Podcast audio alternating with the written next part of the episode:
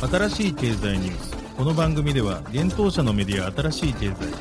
ブロックチェーン仮想通貨フィンテックに関する日々のニュース解説を平日毎日音声コンテンツでお届けしています。そして新しい経済ではブロックチェーン仮想通貨に関するニュース解説記事やインタビュー記事学習記事などのたくさんのコンテンツを掲載しております。ぜひ新しいひらがな経済漢字で検索してメディアもチェックしてください。そして LINE 公式アカウントではメディアの更新情報を配信しております。LINE 公式アカウントにもぜひご登録ください。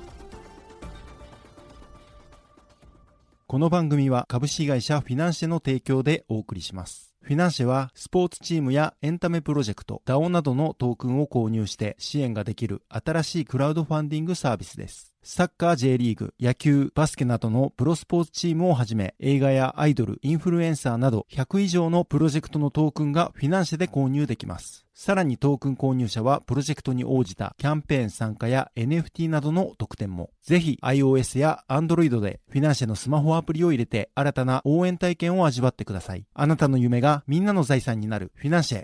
現当社新しい経済編集部の武田です。大塚です。はい、本日は11月の11日金曜日です。今日のニュース行きましょう。FTX ジャパンに行政処分。関東財務局が業務の停止改善を命令。FTX がトロントスワップ契約合意。FTX 内の TRX 急騰。SEC ゲンスラー委員長、米国規制に準拠しない暗号資産業界を非難。FTX の混乱で。バハマ当局、FTX 子会社、FTX デジタルマーケットの資産凍結。レイヤーゼロ、FTX ら保有の同社株式買い戻し。自民党デジタル本部 Web3 税制に緊急提言、期末時価評価課税と申告分離課税が論点に。GMO コイン、ポルカドットとコスモスをステーキングサービスに追加へ。NFT サッカーゲーム、ソーレア、ワールドカップに合わせ無料でも遊べるグローバルカップ22開催へ。ザ・サンドボックスが LINE スタジオと提携、グローバル市場を拡大へ。LINE NEXT の NFT プラットフォームドシ C2C 取引サービス開始。ゲーム特化ブロックチェーンオアシスメインネット第2フェーズ実装開始。アバランチでラスト言語のみで開発が可能に、ラスト SDK がリリース。サッカー、抹茶モーレ、京都山城、フィナンシェでトークン発行。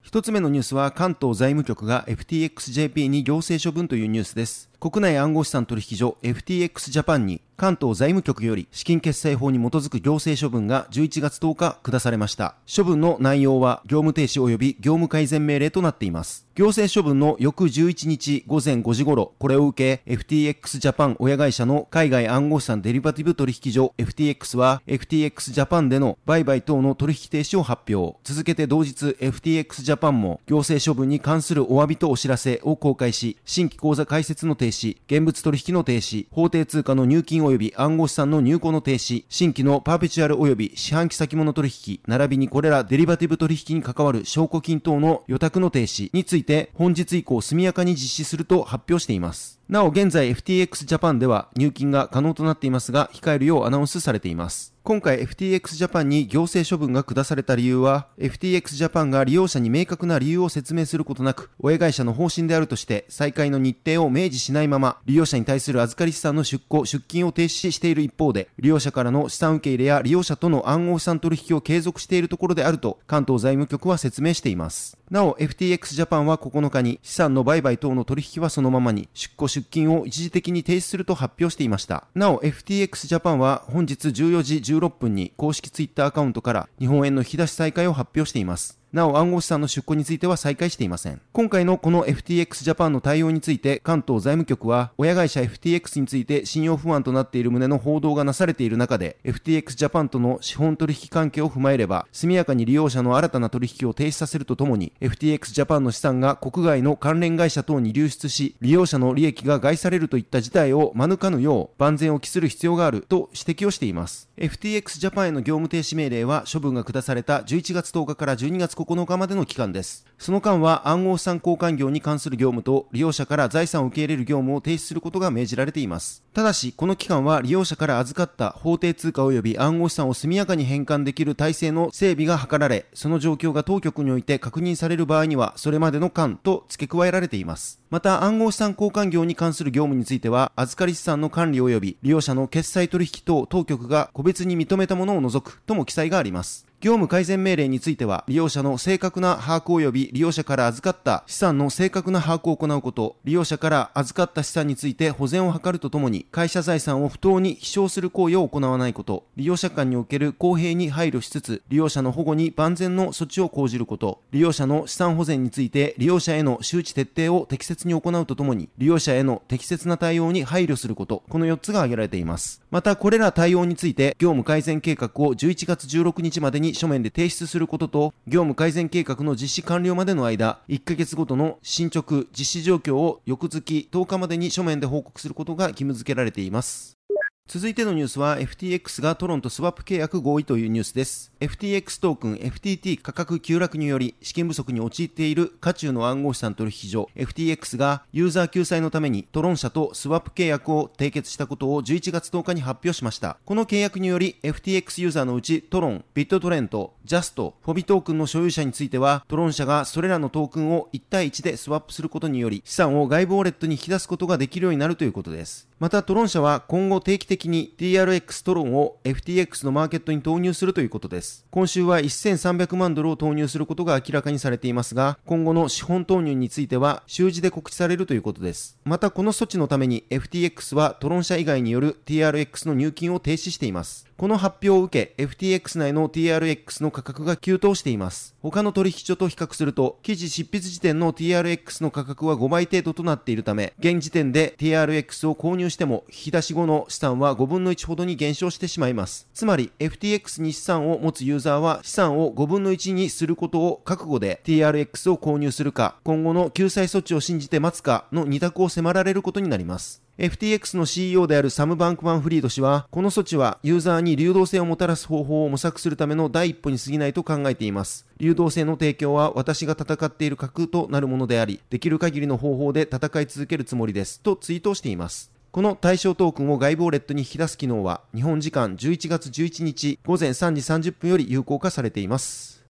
続いてのニュースいきます。SEC ケンスラー委員長、アメリカ規制に準拠しない暗号資産業界を非難、FTX の混乱でというニュースです。明確なアメリカの規制に著しく準拠しない暗号資産業界には、より良い暗号資産投資家の保護が必要だと、アメリカ証券取引委員会のゲイリー・ゲンスラー委員長が11月10日に CNBC のインタビューで伝えました。ゲンスラー氏は滑走路がなくなってきている。世界中の投資家が傷ついていると述べながら、暗号資産関連企業の協力を呼びかけました。世界最大の暗号資産取引所の一つである FTX は、バイナンスが FTX の救済取引を断念したことで、崩壊の可能性が懸念され、暗号資産業界は不安定な状況が続いています。ゲンセラー氏は以前から暗号資産業界の未開拓領域、いわばワイルドウエストは、より積極的に規制されるべきであると主張してきました。そして同氏は今年9月に暗号資産取引に支援する企業は SEC に登録するべきであり、利益相反を緩和するために事業を別の法人に分割する必要性も示唆していました。また数ヶ月前に SEC は取引所 FTX.com の顧客資金の取り扱いと暗号資産の貸し出しに関する調査を開始しています。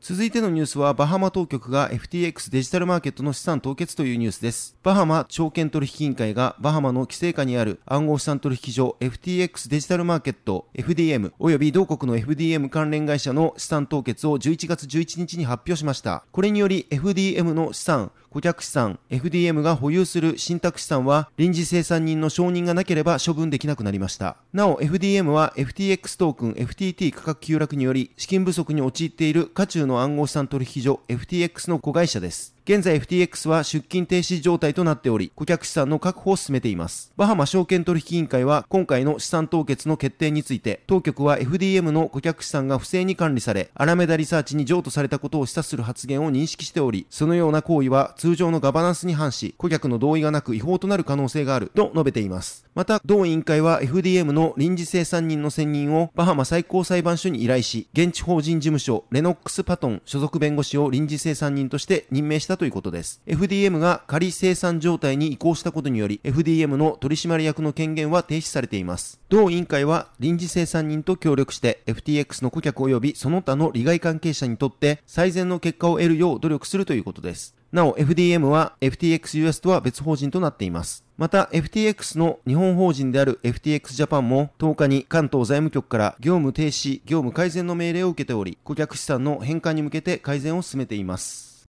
続いてのニュースいきます。レイヤー 0FTX やアラメダが保有の同社株式やトークン買い戻しというニュースです。ブロックチェーンのインターオペラビリティプロトコルを開発するレイヤー0が FTX や FTX ベンチャーズ及びアラメダが保有するレイヤー0の株式、トークンワラントなど FTX らとの間の合意実行を全て買い戻したことを11月10日に明らかにしました。レイヤー0創業者で CEO のブライアン・ペレグリノ氏がツイートで明かしました。レイヤー0は今年3月に FTX ベンチャーズアンドリーセン・ホロウィッツ、セコイアキャピタルが主導したシリーズ A プラスラウンドで1億3500万ドル、約165億円を調達していました。ちなみにレイヤーゼロラボは様々なブロックチェーンのサイロ化を解決するために強力で低レベルの通信システムを提供しています。そしてその上に多様なクロスチェーンアプリケーションを構築する設計で、マルチチェーンプロトコルのオムニチェーン総合運用プロトコルを開発しています。なお、ペレグリの CEO は現在のレイヤーゼロの財務状況も合わせてツイートで明かしました。現在、特設現金残高で1億700万ドル、オンチェーン資金で2700万ドル、90%がステーブルコイン、合計で1億3400万ドルを保有しています。また、FTX で運用されていた1150ドルですが、当面 FTX の運用資金を0ドルとして評価すると同氏は説明しています。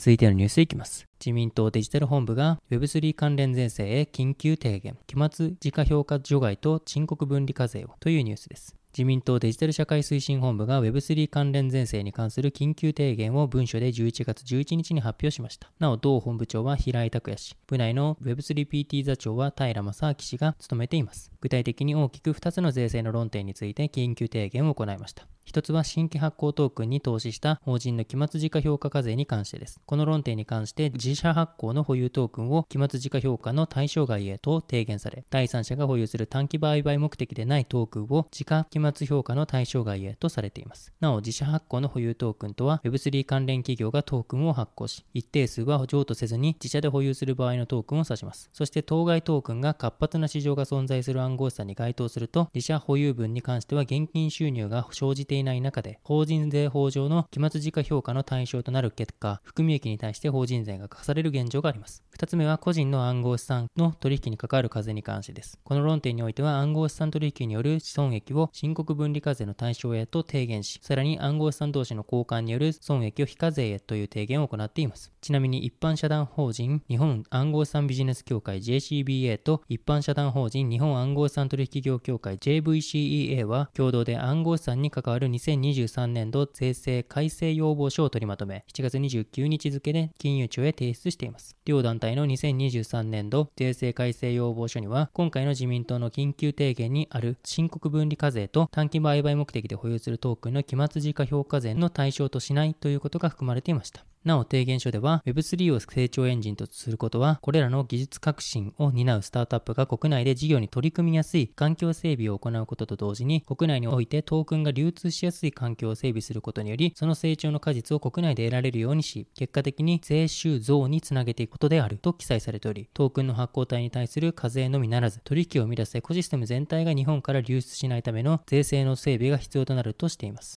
続いてのニュースは GMO コインのステーキングにドットとアトム追加へというニュースです。国内暗号資産取引所 GMO コインが暗号資産ポルカドット、ドットとコスモス、アトムをステーキングサービスに追加することを11月11日に発表しました。同取引所において判定期間中にドットもしくはアトムまたはその両方を保有しているユーザーに対し11月17日よりサービスが提供開始される予定です。なお、同取引所では、ステーキング対象の暗号資産を保有するだけで、ステーキング報酬を受け取れるとのことで、ユーザー自身で特別な手続きをする必要はないとのことです。ステーキング報酬額については共に変動制で、ドットが年率4.4%から5.3%程度で、アトムは年率6.5%から7.2%程度の見込みとなっています。なお、報酬配布は毎月10日を予定しているとのことです。土日祝が重なった場合は、翌平日になります。また、手数料については、両銘柄ともに GMO コインに配分されたステーキング報酬の28%になるということです。今回 GMO コインのステーキングサービスにドットとアトムが追加されることにより、同サービスでの取扱い銘柄は計6銘柄となります。現在はテゾス、シンボル、カルダノ、クワンタムが対応しています。続いてのニュースいきます。NFT サッカーゲームソーレア、ワールドカップに合わせ無料でも遊べるグローバルカップ22開催へというニュースです。NFT ファンタジーフットボールゲーム提供のソーレアが FIFA ワールドカップの開催に合わせて新たなサッカーゲームグローバルカップ22を期間限定で開催することを11月10日に発表しました。ちなみにワールドカップは11月21日よりカタールで開幕します。グローバルカップ22はソーレアが発行するコモンカード、無料かつ取引不可能なカードを使用したゲームとなっており、ソーレアのカードを所有していないプレイヤーでも無料料でプレイすることができます。グローバルカッププ22では、プレイヤーは共通の予算を超えないように選手カードを8枚選択し、オリジナルチームを作成します。その中から5枚を選んでラインナップを作成し、ワールドカップの日程に合わせて計7回開催されるマッチデーに参加します。マッチデーではラインナップの総スコアに応じて順位が決まります。各選手のスコアは実際の試合での活躍が反映されたものとなるため、ワールドカップで活躍する選手を予想し、うまく組み込めていれば総スコアが上昇します。オリジナルチームの構成を変更することも可能であり、ベスト16トーナメント開始前と準々決勝開始前と準決勝開始前の3回にわたり4人の選手を追加するチャンスが設けられています。全マッチデーの累計スコア上位プレイヤーと各マッチデーの上位プレイヤーには商品が用意されています。累積スコア上位プレイヤーへの報酬は、示談とフットサル体験、好きな試合の VIP チケット、イーサリアム17イーサ、サインジャージとなっています。また各マッチデーの上位プレイヤーへの報酬は限定カード、イーサリアム6イーサなどとなっています。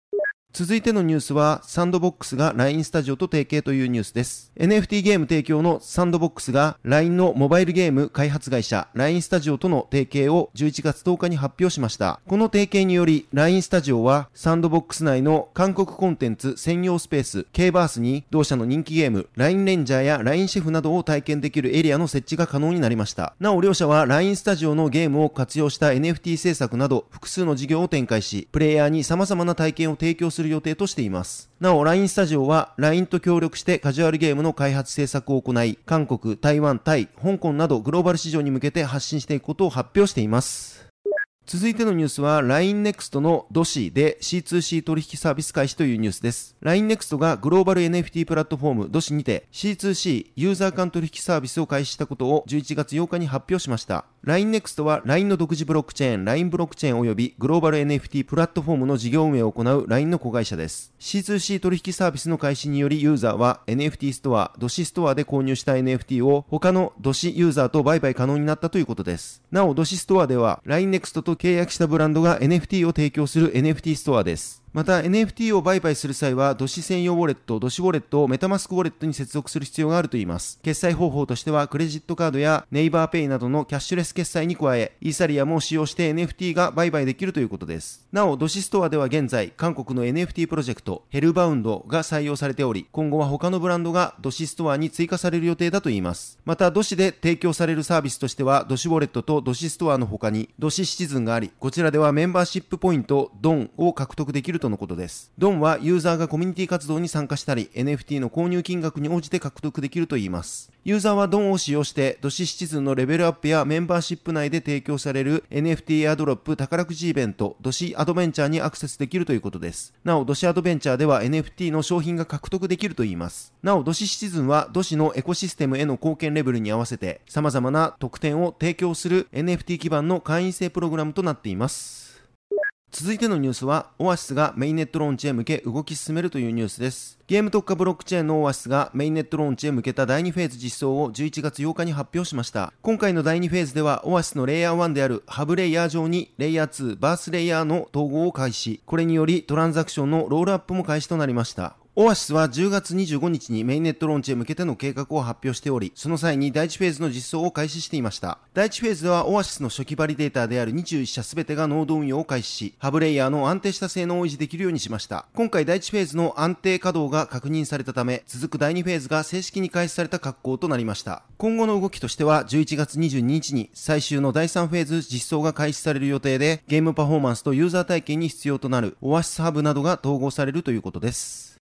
続いてのニュースは、アバランチでラスト言語のみで開発が可能にというニュースです。レイヤー1ブロックチェーンアバランチのエコシステム内での開発をサポートするラスト SDK のリリースが11月10日発表されました。ラスト SDK を開発したのは、アバランチの開発部門、アバランチラボオフィシャルです。リリースについては、同部門のヘッドエンジニアであるパトリック・オグラディ氏が発表しています。今回リリースされたラスト SDK を用いることで開発者はラスト以外のプログラミング言語を全く利用せずにアバランチで独自のブロックチェーンを構築することが可能になるということです。現在多くのブロックチェーン開発にはソリディティというプログラミング言語が一般的に開発に使用されています。しかしこの言語はブロックチェーンでの開発のために新たに作成されたものであるため利用するためには専用の学習を必要としています。このようにブロックチェーンに関する開発には新たに学習する必要のある事項が多いことから参入障壁が高いとされてきました。一方、アバランチでは世界でもすでに多くの利用者がいる Go 言語でのブロックチェーン開発が可能になっており、多くの開発者が新しくプログラミング言語を習得することなく参入できたといいます。そして今回開発に利用できるようになったラストは Go と同様にすでに多くの製品の開発に利用されている汎用性の高い言語であり、またすでに習得している開発者も多いです。そのため、ラストが開発に利用可能になることで、他の業界の開発者がよりブロックチェーン業界へ参入しやすくなるというわけです。記事にアバランチに関しての解説をしておりますので、ぜひ合わせてご覧ください。続いてのニュースは、抹茶モーレ、京都山城がフィナンシェでトークン発行というニュースです。次世代クラウドファンディングサービスフィナンシェが、サッカークラブ抹茶モーレ京都山城のトークン新規発行と販売開始を11月11日に発表しました。抹茶モーレ京都山城は J9 相当の京都フットボールリーグ3部に所属するサッカークラブです。2020年8月に京都府山城地域で創設され、2021年4月から京都フットボールリーグに参入、2030年までに J リーグ昇格を目指して活動しているとのことです。トークンの販売によるファンディングで集まった資金は、チーム強化と地域とのつながりづくりを目的に、監督や選手の招聘、チームグラウンド建設、及び完全無償のサッカー教室、みんなのサッカー広場の提供や、パートナー企業とのコラボイベントなどに使用する予定だといいます。なお、今回フィナンシ上で発行されるトークンは、抹茶ありがとうくんとして販売されるとのことです。抹茶ありがとうくん購入者は特典として、チーム運営の一部に携われる投票企画への参加や、参加型イベントへの招待、特典抽選への応募などの権利が得られます。投票はトークン保有数に応じて投票数が多くなる仕組みや保有しているトークン数の割合によって抽選特典の当選確率が変動する仕組みとなっています。また、一定のトークンを保有しているサポーターには限定の特典も提供されるとのことです。さらにトークンを保有すると、フィナンシェ内の抹茶モーレ京都山城コミュニティにも参加が可能です。なお、フィナンシェで発行されているトークンは、金融商品取引法上の有価証券ではなく、資金決済法上の暗号資産でもないということです。現在発表されている投票企画案として、来季ユニフォームデザイン投票や2022シーズン MVP を決めよう、2023チームスローガンを決めようがあります。また抽選特典案としては、初代ユニフォーム非売品プレゼントや、選手と一緒に宇治半日観光、選手と一緒に抹茶アート体験教室があります。抹茶ありがとうくんの初回販売は11月11日11時から開始しており、12月26日21時まで実施される予定です。なお、抹茶ありがとうくんの販売には5000ポイントから3万ポイントで購入できるメニューが7種類用意されています。それぞれでは獲得できるトークンと特典、販売数が異なります。それぞれのメニューでは購入ポイント分の抹茶ありがとうくん付与及び先ほどお伝えした投票及び抽選企画等への参加券とトークン保有数に応じた特典、そして NFT となる初期サポーター記念コレクションが提供されます。またメニューによってはオリジナルタオルや12月3日祝勝パーティーにご招待、2023新ユニフォーム、全選手サイン入り2023新ユニフォー、ムなどが特典となっています。なお、フィナンシェポイントはフィナンシェプラットフォーム上でのみ使用できるポイントのことで、1ポイント1円で購入ができます。はい、本日のニュースは以上となります。このように私たち新しい経済編集部では、ブロックチェーン暗号資産に関するニュースを平日毎日ラジオで配信をしております。本日ご紹介したニュースはすべてサイトの方に上がっております。ぜひサイトの方も見に来てください。新しいひらがな、経済、漢字で検索して見に来ていただければと思います。それでは本日はありがとうございました。ありがとうございました。